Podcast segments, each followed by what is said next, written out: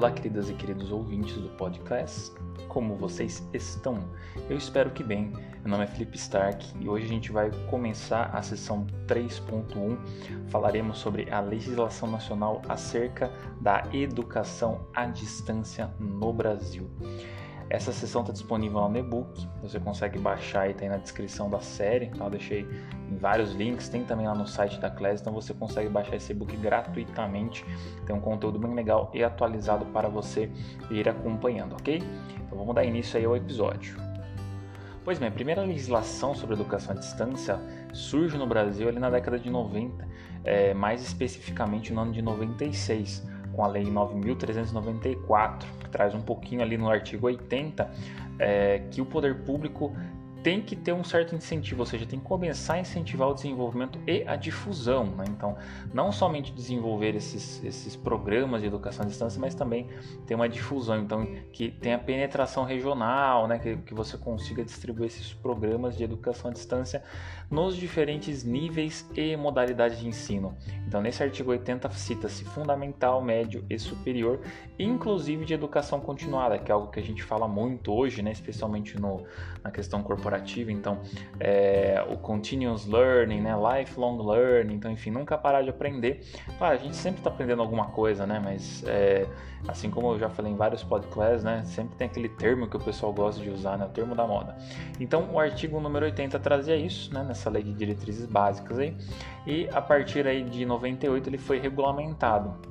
Então foi colocado é, alguns parâmetros que poderiam ser utilizados. Então denota-se que lá nas leis de diretrizes básicas de 96, a tecnologia ela era mais voltada para uma questão tradicional, então televisão e rádio.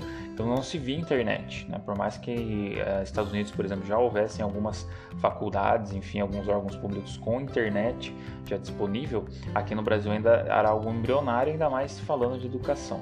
Uh, e a questão dos momentos presenciais, eles eram muito elencados com o quê? Com relação a avaliações, estágios obrigatórios, defesas de trabalhos também eram previstos. Então essas atividades elas não passariam única, eh, exclusivamente para eh, a distância, elas precisariam estar sendo desenvolvidas presencialmente. Mas isso é bem mais forte no ensino superior. Então, ao longo dessa nossa série, a gente foi vendo que o ensino superior é um dos ensinos, não, um dos níveis de, de ensino que mais possui impacto é, da educação à distância, se a gente não for considerar a pandemia, é claro. No nível fundamental e médio, a gente só poderia utilizar a EAD como uma complementação de aprendizagem ou também nos programas de eixo, né, de educação de jovens e adultos também poderia ser utilizado. Ou, claro, nas situações emergenciais, como foi o caso da pandemia de 2020.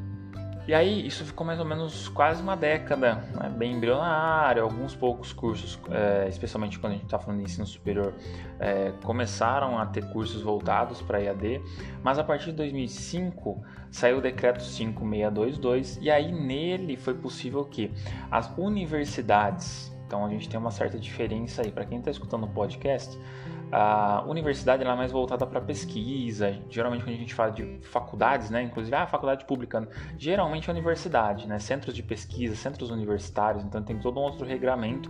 Faculdade é algo um pouquinho mais, não vou dizer frouxo, né, não quero usar talvez essa expressão, mas é um pouco mais simplória, tá, num sentido de pesquisa, né, é alguma coisa mais voltada para o mercado, alguma coisa mais rápida, alinhada com as práticas mercadológicas. E nesse caso, esse decreto o que, que ele trouxe? A autonomia da universidade na criação de cursos EAD, exceto para aqueles que eu comentei lá, né, de medicina, no caso aqui psicologia e enfermagem também. Então tinha-se uma autonomia universitária, né? Já para as faculdades e demais instituições que não possuem essa prerrogativa de abrir curso, então a universidade, os centros universitários, geralmente eles conseguem abrir cursos e propor cursos novos desde que já tenham cursos autorizados ali para funcionar. E a faculdade e demais instituições não, eles têm uma certa restrição com relação a isso, né? Até por essa questão que eu comentei, né? Uma é mais voltada para pesquisa, é algo um pouco mais regrado no momento de abertura. Então eles precisariam, a parte de faculdades e demais instituições de ensino, precisam solicitar órgão competente do sistema de ensino o credenciamento do curso EAD. E aí lá em 2005 também surgem algumas responsabilidades com relação à educação à distância para a Secretaria de Educação à Distância.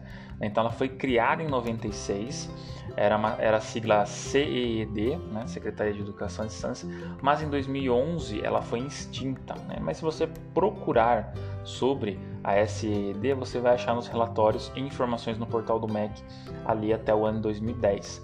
Depois desse ano, passou-se essa atribuição, né, essa responsabilidade da questão de é, expansão, a questão de normatização, enfim, de alguns critérios ali, é, para a Secretaria de Educação Superior, que é a SESU, né, a CESU. Então observe-se que no decreto alguns tópicos pouco ainda eram pouco definidos com relação à implementação para a educação de jovens e adultos e depois isso só foi tratado lá em 2007. Né? E hoje a gente tem o que? Nós temos aí depois de longas décadas, né? Em 2017 é que a partir ali mais ou menos 2016, 2017, quando o FES começou a perder um pouco de força, a EAD ela começou a surgir muito mais forte, né? Então nós tivemos alguns pontos importantes, como o decreto 9235 2017, que dispõe sobre a regulação, supervisão e avaliação voltado o quê? Para a parte de educação à distância. Seguindo outros pontos relevantes desse decreto, é, a questão de que os polos comunidade podem ser descentralizados das instituições de ensino. Então, até ali mais ou menos 2017, era muito comum você ter a faculdade e o polo atrelado ali. E a partir desse momento você poderia ter polos independentes. Então, isso permitiu o quê? Ter uma pulverização desses polos em cidades que eram menores e não muitas vezes comportavam uma instituição com 10, 15, 20 cursos presenciais. É claro que nesse decreto também ressaltou-se a necessidade de infraestrutura física, tecnológica e de pessoal adequado nestes polos para atender os estudantes. Então, toda aquela questão que eu comentei de avaliações, de laboratórios, enfim, de clínicas, muitas vezes, especialmente em cursos de saúde, é preciso ter esse tipo de infraestrutura para se aplicar, tá? Claro que alguns cursos de saúde não, igual medicina, por exemplo, ainda não está liberado para educação à distância, mas alguns outros cursos aí como pode ter a distância, então aí tem que ter esses laboratórios. E as ofertas de cursos presenciais em polos, quando a gente fala só de um polo, por exemplo, que oferta cursos EAD, é proibida. Então você não pode fazer, por exemplo, ah, eu quero montar um polo e depois trazer cursos presenciais. Não. Você pode até ter já uma faculdade estabelecida que tem cursos presenciais e montar um polo ali dentro, mas não fazer o inverso, né? E aí quando a gente vai então é, verificar um pouquinho essa questão de AD, nós podemos ter também não somente os cursos que são à distância, mas os cursos que possuem carga à distância dentro ali, né, dentro daquela margem da, dos, dos cursos que seriam presenciais. Então eles vão começando a se tornar híbridos. Essa questão do curso híbrido, quando a gente fala da esfera do ensino superior, ele começa lá em 2001. Então, essa é uma portaria 2253, né, de 18 de outubro, e nela os cursos que eram reconhecidos poderiam ter até um limite de 20% da carga total do curso como a distância, tá? É, e aí é que a gente tem que abrir um adendo porque o curso reconhecido, né, ele, sempre quando você vai abrir um curso, ele tem que ser autorizado a funcionar, né? Então você vai você faz essa autorização junto ao MEC, é feita uma avaliação prévia, todos os professores, infraestrutura e tudo mais. Depois, quando o curso começa a rodar, geralmente, né, antes da, da formação da primeira turma, é pedido o reconhecimento para que o diploma seja reconhecido também.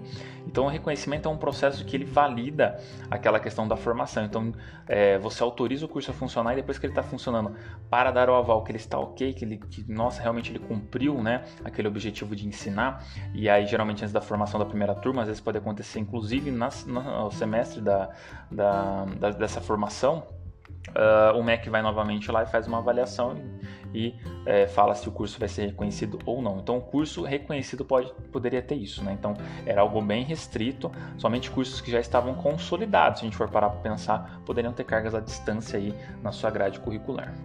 Depois, em 2004, né, houve uma outra portaria 4059 que trouxe algumas outras questões sobre uma modalidade semipresencial, a parte de módulos, toda a parte didática, enfim, colocou a questão também das tutorias das disciplinas, né, que é importante ter uh, especialmente quando a gente fala de à distância, aquela disciplina que é à distância, quando ela vai para um ambiente virtual ou um ambiente que é que faz uso de alguma ferramenta, né, alguma TIC que a gente viu que é necessária né, para conduzir essa carga à distância, é preciso ter os tutores alinhados com o projeto pedagógico do curso. Então, a questão de formação, titulação, né, experiência profissional, isso é tudo importante para trazer.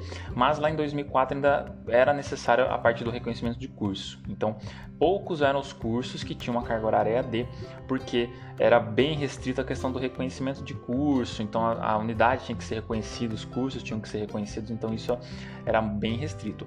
Mas lá em 2016, né, eu comentei ali o decreto de 2017, mas quando a gente fala de 2016, foi ali o ano né, que começou muita coisa a virar.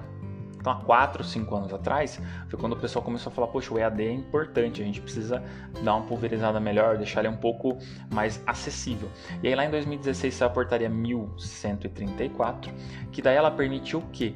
Que bastava a instituição de ensino ter um curso reconhecido para poder colocar essas, esses 20% de EAD nos demais cursos. Então, isso facilitou muito a questão de, da pulverização é, dessa carga horária EAD nos cursos, tá?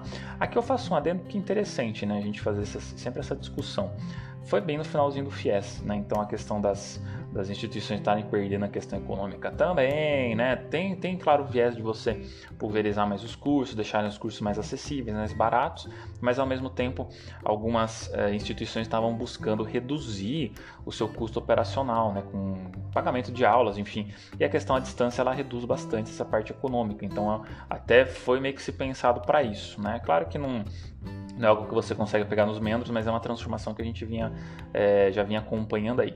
E aí em 2018 foi dado um passo para o híbrido mais forte ainda. Então, lá em dezembro de 2018, é, em vez de você ter 20% apenas, você poderia ter 40% de carga horária à distância. É claro que isso era muito restrito, esses 40%. Eram só nas instituições de ensino que eram credenciadas em ambas as modalidades, então presencial e EAD, e tinham que ter um conceito institucional, ou seja, uma avaliação enquanto instituição, né, de corpo docente, de infraestrutura, de plano pedagógico, enfim, de, de metas, tudo mais, é, igual ou maior que 4. Né? Então, quando a gente fala que, poxa, maior ou igual a 4, é, numa escala de 0 a 10, é, é como se fosse maior ou igual a 8. Né? Então, você tem uma nota muito boa e precisaria ter também um curso à distância já com um conceito de curso igual ou superior a 4 também. Então, um conceito específico daquele curso. Então, você vê que tinha uma certa restrição, tinha essa restrição geral de 20%, né? Mas se eu quisesse 40% poderia também. E esse é um passo bem para o híbrido, né? 60% presencial, 40% à distância. Mas isso não ficou muito tempo restrito. Porque um ano depois, no final de 2019, saiu novamente uma portaria que permitiu esses 40% de EAD, é, tirando essas restrições né, de conceito de curso, de conceito, conceito institucional e, claro, excluindo medicina também. Mas permitiu 40% de distância aplicada a todos os demais cursos. Né? Então você vê que hoje o que é válido, você tem cursos que são semipresenciais e totalmente online, ok, é uma modalidade, né, educação à distância, e você tem uma outra modalidade que era presencial, mas que hoje pode ter até 40% é, de carga horária à distância. Né? E essa, essa transformação histórica é perceptível a questão do mercado, a questão da internet, da digitalização. Então hoje as ferramentas, é, a banda larga, ela possibilita você assistir a aula com uma maior qualidade do que há 15, 20 anos atrás. Então a própria tecnologia também acaba impactando, mas tem esses fatores econômicos também que eu citei, que é importante nós enquanto profissionais sempre pensarmos, né? Por que, que o mercado muda? Por que algumas coisas acontecem de um ano para outro tão rápido, né? Tão devagar? A gente tem que tomar muito cuidado para, não, não é só tecnologia não, tá? Às vezes tem alguns outros interesses aí que a gente tem que estar tá sempre analisando para poder se posicionar. Dito isso, pessoas, eu agradeço. Nós encerramos aí a sessão 3.1.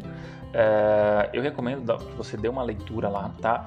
Tem o site da Semesp também, que é a parte do Sindicato das Instituições de Ensino Superior do Estado de São Paulo. E lá na Semesp tem toda a parte de legislação e você consegue entrar no link e consultar o que já caducou, o que está funcionando, o que está vigorando. Então é bem legal para você se manter atualizado, tá? É um site até de mais fácil navegação do que os sites, é, às vezes, de legislação mais tradicional como o MEC ou Secretaria de Educação, ok? Fica a dica aí para vocês. E já aproveitando o ensejo, não deixem né, para depois, já sigam aí o nosso podcast para estar tá recebendo semanalmente essa série legal que a gente está fazendo e episódios futuros aí, inclusive aí com os convidados, né? Vamos, vamos fazer umas parcerias legais aí para a gente trazer uns convidados aí e ter uns podcasts mais dinâmicos, ok? Vejo vocês na semana que vem. Até mais.